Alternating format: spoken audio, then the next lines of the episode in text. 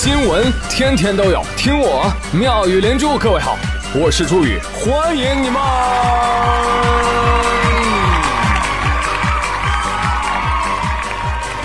谢谢谢谢谢谢各位的收听啦！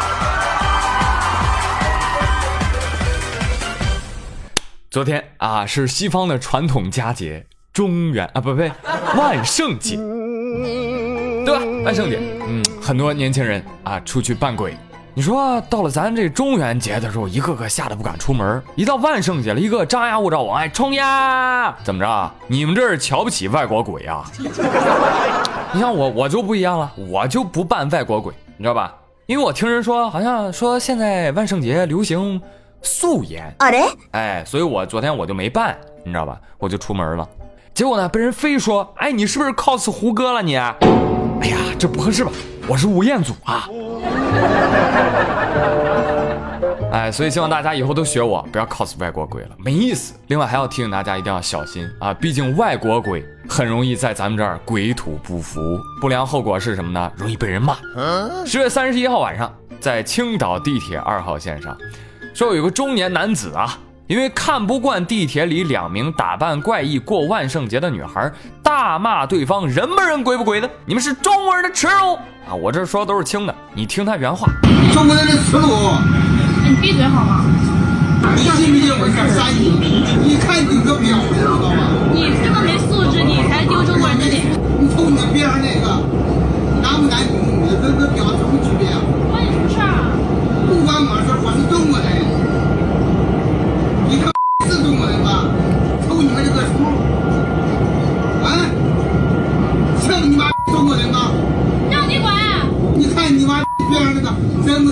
鬼不鬼那样的？我呸！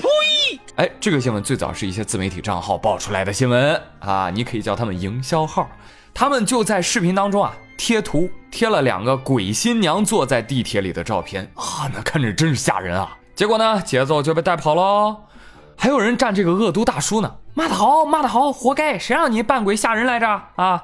哎，我就先不说配图是真是假这件事儿啊，就哪怕是真的，您能这么骂人吗？给老子闭嘴！现在张口闭口的素质啊、文化呀，都要靠这些满嘴糟粕、私欲满胸的老流氓来维护了吗？你的病情已经无药可医了。我跟你说，这种人啊，应该不是怕鬼，你知道吧？而应该是心里有鬼。果不其然。今天呢，真相反转，被骂的当事人站出来了。其实当事人并不是两个女孩，一男一女，也并非图片上的惊悚鬼新娘。当天女孩并未打扮，男孩呢轻微扮装。那天晚上根本就没有穿那个红色的衣服，也没有化很浓的妆，而且当时我只是脸上有一个很小一部分的伤痕。而且我当时是就是侧过身去，我们坐在地铁的最后一节车厢的最后一个角落，侧过身去躲开所有人。我们是想着避开这个，不要吓到其他人，不要这个产生不必要的影响。但是这个老人他对我们就是可能是很感兴趣，或者是有什么别的想法，我们不太清楚。但是他就是一直跟着我们到这个最后一节车厢来了，然后坐在了对面那个小伙子那儿，是因为他本来想坐在我旁边，然后但是呢，他听见我跟我朋友说话，然后我是个男的。他是很生气，然后过去坐到对面了，就是他走到中间，然后停下来，听我说话，他已经停下来，然后他坐到对面，然后开始骂人。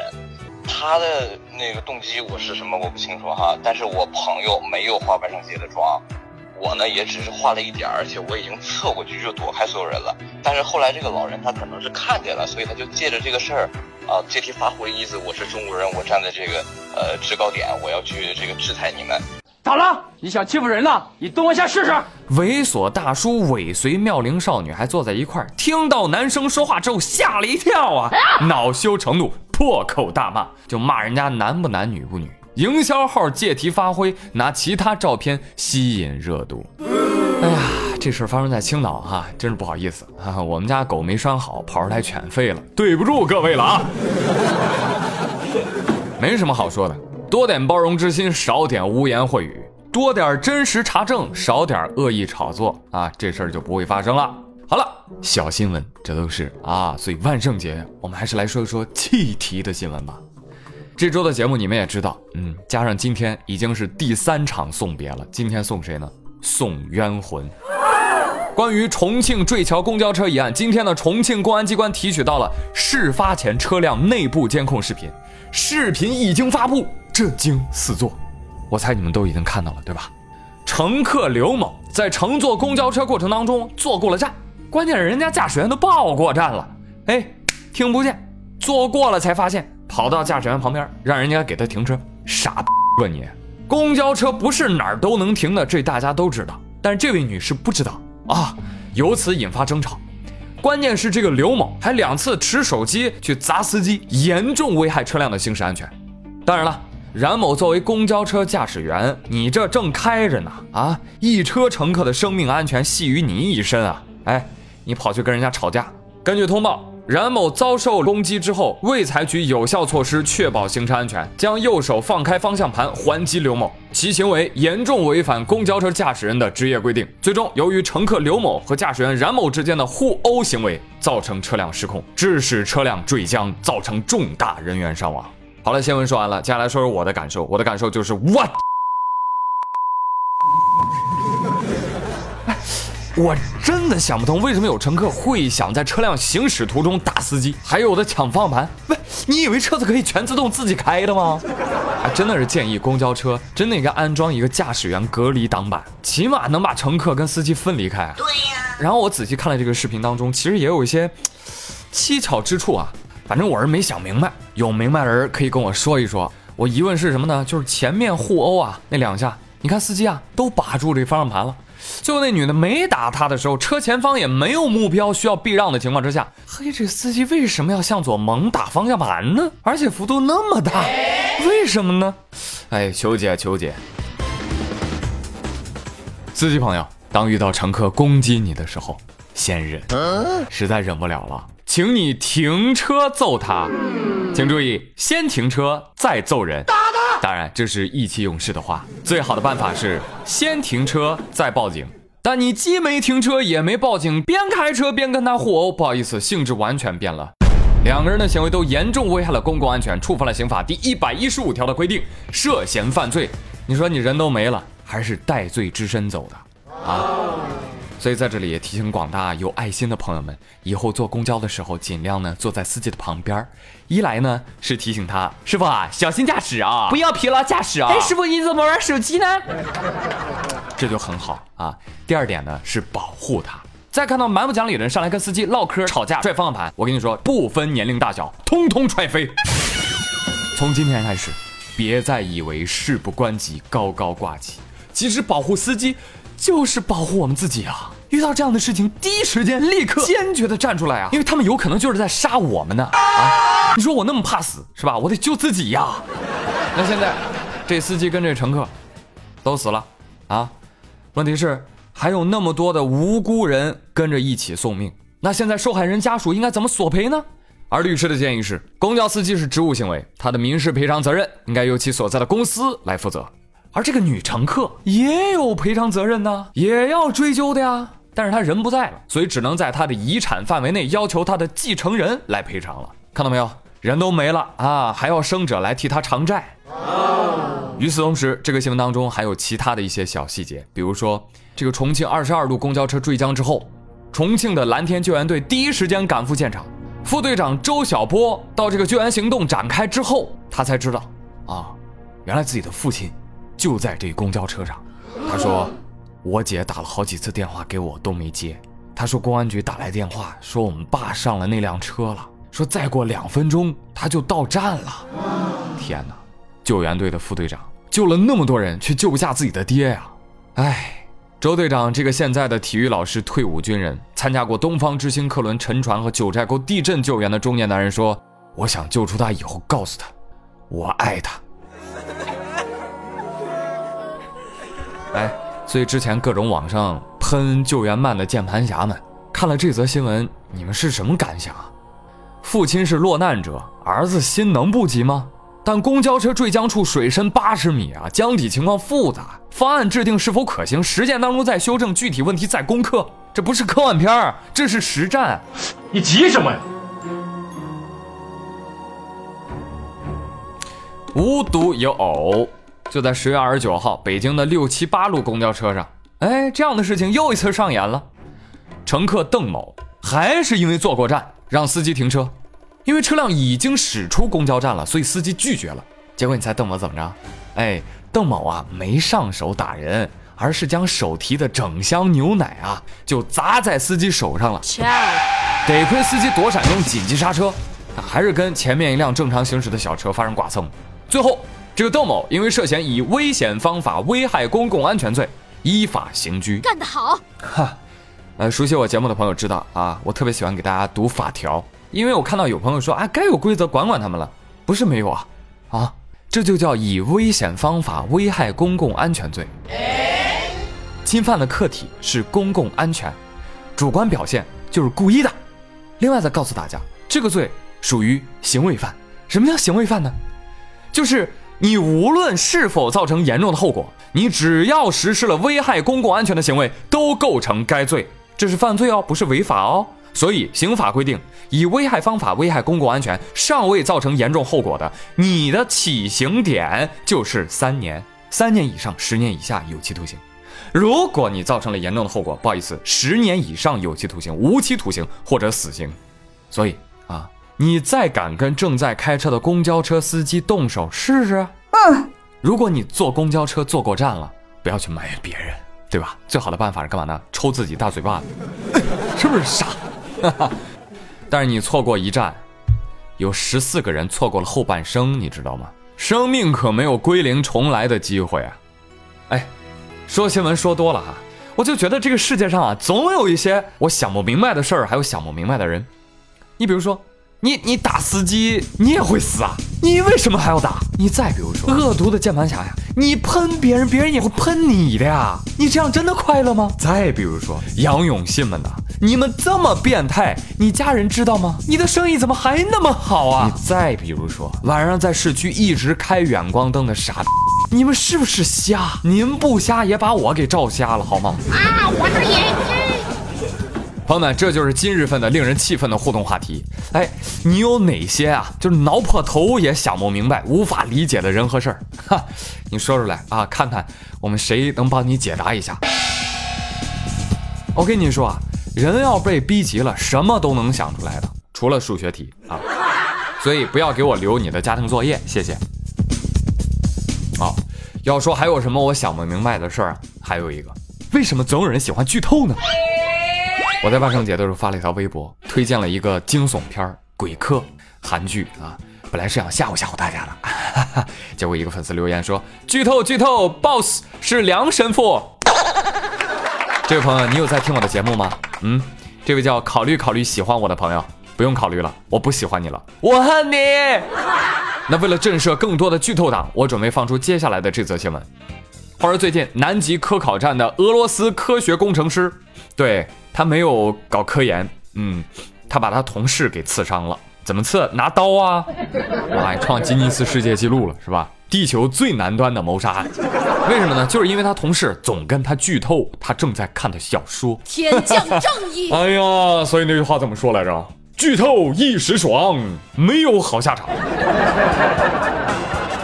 你给我剧透，我就给你凶透，明白吧？战斗民族，我不好惹。所以建议啊，喜欢剧透的各位啊，抓紧时间，赶紧买保险吧啊！啊，真的不是吓唬你们啊！您今天王二胖跟我说，说早上坐公交车的时候啊，车上有两个开着外放看电视剧的傻姑娘打起来了。根据王二胖说，说他们俩呀看的应该是同一部剧，因为姑娘 A 比姑娘 B 落后了一集，所以姑娘 A 就来气了，他就跟那个人说：“哎，B 姑娘，你这个外放声音是不是太大了？剧透了都！”，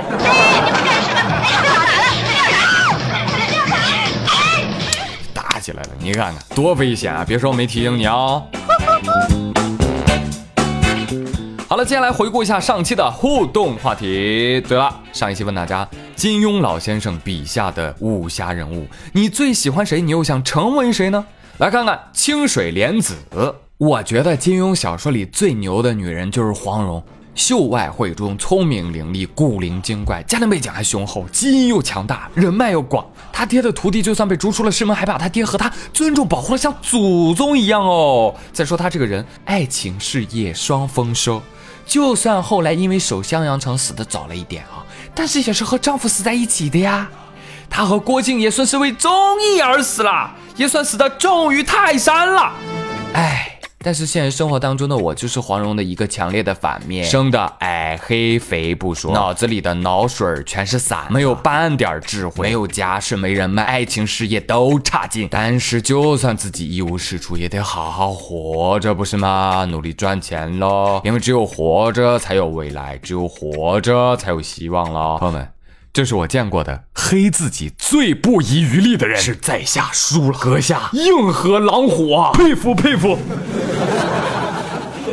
灵音几许说，我妈当年在追《天龙八部》，正好我又姓王，嘿嘿嘿，所以我叫王语嫣。哎，美女，有别的网友回复他说，哎，幸亏你妈没看网剧，要不然你得叫王大锤呀、起名字确实很重要啊！你像我以前好像说过吧，有个朋友的名字就是他爸啊，辛辛苦苦翻新华字典给他起的，你知道吧？他叫张新华。咱们看小麻雀 J C 二，他说，为了表示对金庸老先生的怀念，我是挥着泪儿啊，我跑到院子里呀、我打了一套降龙十八掌。哎，既然你都承认了，快把你的降龙十八掌秘籍给我留下吧。哎，说句题外话啊，我媳妇儿在家的时候就老想用降龙十八掌打我，但是她又觉得说用这一招打我吧，好像是在夸我，因为叫降龙十八掌嘛。于是呢，她琢磨了一下啊，改了个名字，说叫降龙十狗掌，被我取笑至今。再来看西冷月，他说：“哎，我要是说我想当田伯光，是不是太诚实了？”滚！你，有礼貌。对对对，这里有个骗色的大金贼。来自星星的雪花说：“我喜欢赵敏，敢爱敢恨的，幸福就是要靠自己争取啊！哪怕是国仇家恨、个人恩怨，都不能阻止我的脚步啊，不阻止他的脚步。对，爱就去追，不要悲情一生。也希望成为他这样的人，终得所爱。”哎呀，突然想起来锦鲤的一句歌词啊：“有梦就追，趁春光明媚，别浪费。”梦想还有几万里说，我最喜欢的是穆念慈。你想，她在最美的年纪就遇到了王子，坠入爱河，婆婆又是义母，省了婆媳问题，还生下了万人迷过儿，对不对？那么多美丽的姑娘都爱我们家儿子，完全不用担心彩礼呀。呃，嗯，但是我还是想成为李莫愁，为什么？因为爱的时候倾心付出，被辜负后挥泪断情，伤害我的人呐，我送你两个字，呵呵。哼，哎，你这两个反差也太大了吧，姑娘，看来你不是一个没有故事的女同学呀。说是谁把你从穆念慈变成了 Don't worry Lee？？任性林志宇说啊，我最想成为段正淳，为什么？因为朱宇最想成为段誉嘛。哈，哈哈哈！哎呦，还想占我便宜是不是？不好意思，段誉的亲爹是段延庆，没想到啊。叶灵月说：“我最喜欢的是令狐冲，哇，独孤九剑太帅了。但是我最想成为的是东方不败。嗯，我要先为自己的小弟弟来一刀，呃然后啊，我要去医院，嗯，做变性手术，之后啊练葵花宝典，越练越美丽。将来啊，我就是一位武功又高又好看的美女。再来一句：日出东方，唯我不败。若隐千寻说：“哎，我和宇哥的感受比较相类似，哎，就是当年最喜欢的是小龙女，觉得她是仙女啊，哇，长得好美啊，不食人间烟火，武功又高。但是想想，未免有点惨哦。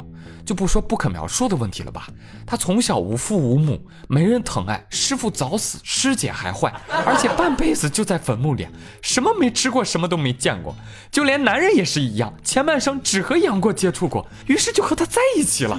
哎，最想成为的应该是赵敏吧？你想赵敏啊，就是官二代、富二代呀，对不对？聪明绝顶，男朋友啊虽然多情了点哈，但是情敌最终都离开了呀，对不对？舒心。呃，是这样的吧？嗯，是这样的，电视剧是这样的啊，但是书留了个悬念啊，说最后一幕啊是张无忌正在给赵敏啊画眉毛呢，咔，周芷若推门也进来了，我想他们仨应该是从此过上了幸福的生活。骑着猪吃薯条，他说。